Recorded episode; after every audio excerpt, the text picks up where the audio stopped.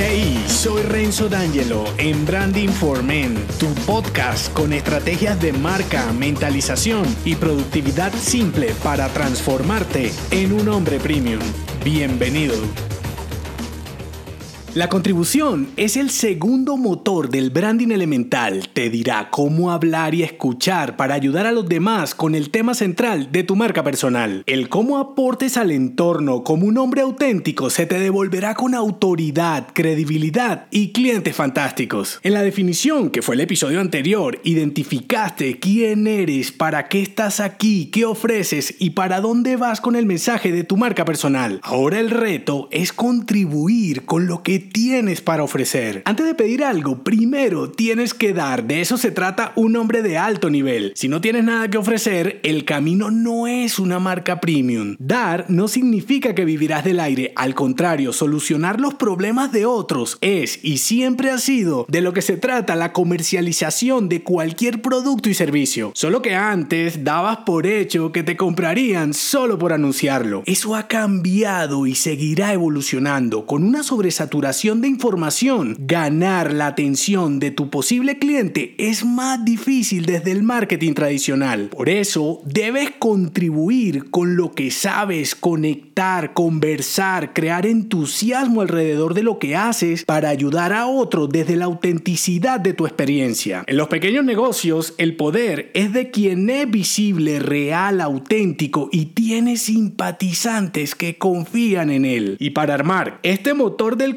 compromiso, necesitarás los siguientes componentes. Tres elementos para contribuir con tu marca personal. El primero, empatía. El segundo, sintonía. Y el tercero, respaldo. Voy por el primero, empatía. Identifica a quién puedes ayudar con tu tema. ¿Le estás hablando ahora o debes buscarlo? ¿Qué tienes en común? Lo que dices o quieres decirle es relevante. El interés debe ser doble vía. Tú debes dominar y apasionarte por lo que sabes y tu cliente genial debe ver en ti un referente, un espejo en el futuro. Cuanto más tengas en común con él, más fácil será conectarte. Es más sencillo empatizar con personas contemporáneas, es decir, no establezcas más de una década de diferencia generacional. Así pienses que puedes ayudar a cualquier persona, el contexto de la experiencia es importante para hacer matching. Segundo elemento, sintonía. Ya sabiendo a quién puedes ayudar, define cómo le puedes aportar desde tu expertise. ¿Vienes trabajando con personas como él o ya recorriste el camino que él está recorriendo y tu tema le acelerará? Una cosa es que sepas que tu cliente te necesita y otra es que él lo sepa y te pida ayuda. Por eso debes educar. Lograr sintonía también depende del nivel de tu cliente. Para sincronizar el mensaje y conectar, él debe querer, creer y poder. Define cuáles son tus beneficios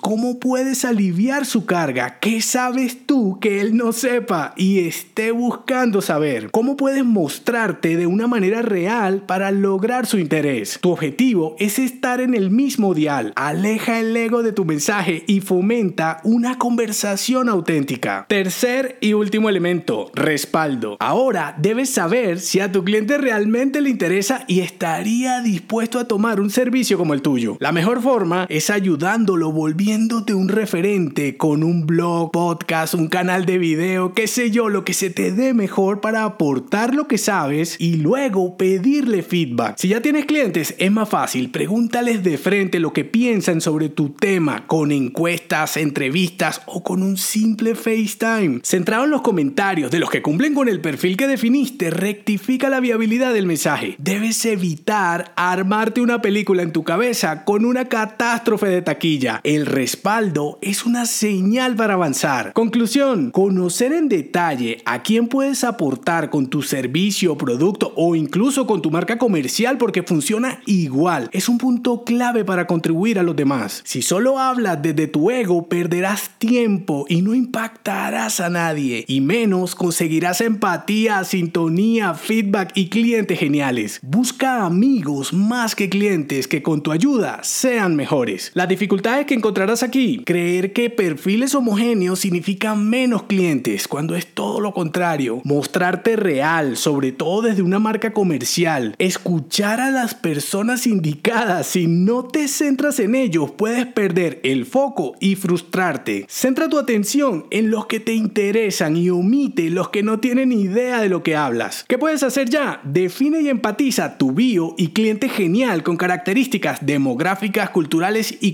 comportamentales. Desde tu expertise, crea un servicio piloto de consulting, mentoring o training centrado en sintonizar, explicando de qué se trata, para qué le servirá, características, beneficios y necesidades que cubrirás. Pregunta a tus clientes o posibles seguidores si lo comprarían. Te sorprenderá el resultado. En el artículo que acompaña este episodio te dejo ayudas que te servirán para tu contribución y te espero en el siguiente motor, promoción. Si te gustó este episodio, déjame un mensaje con 5 estrellas en Apple Podcast y únete a mi clan si aún no lo estás en renzodangelo.me.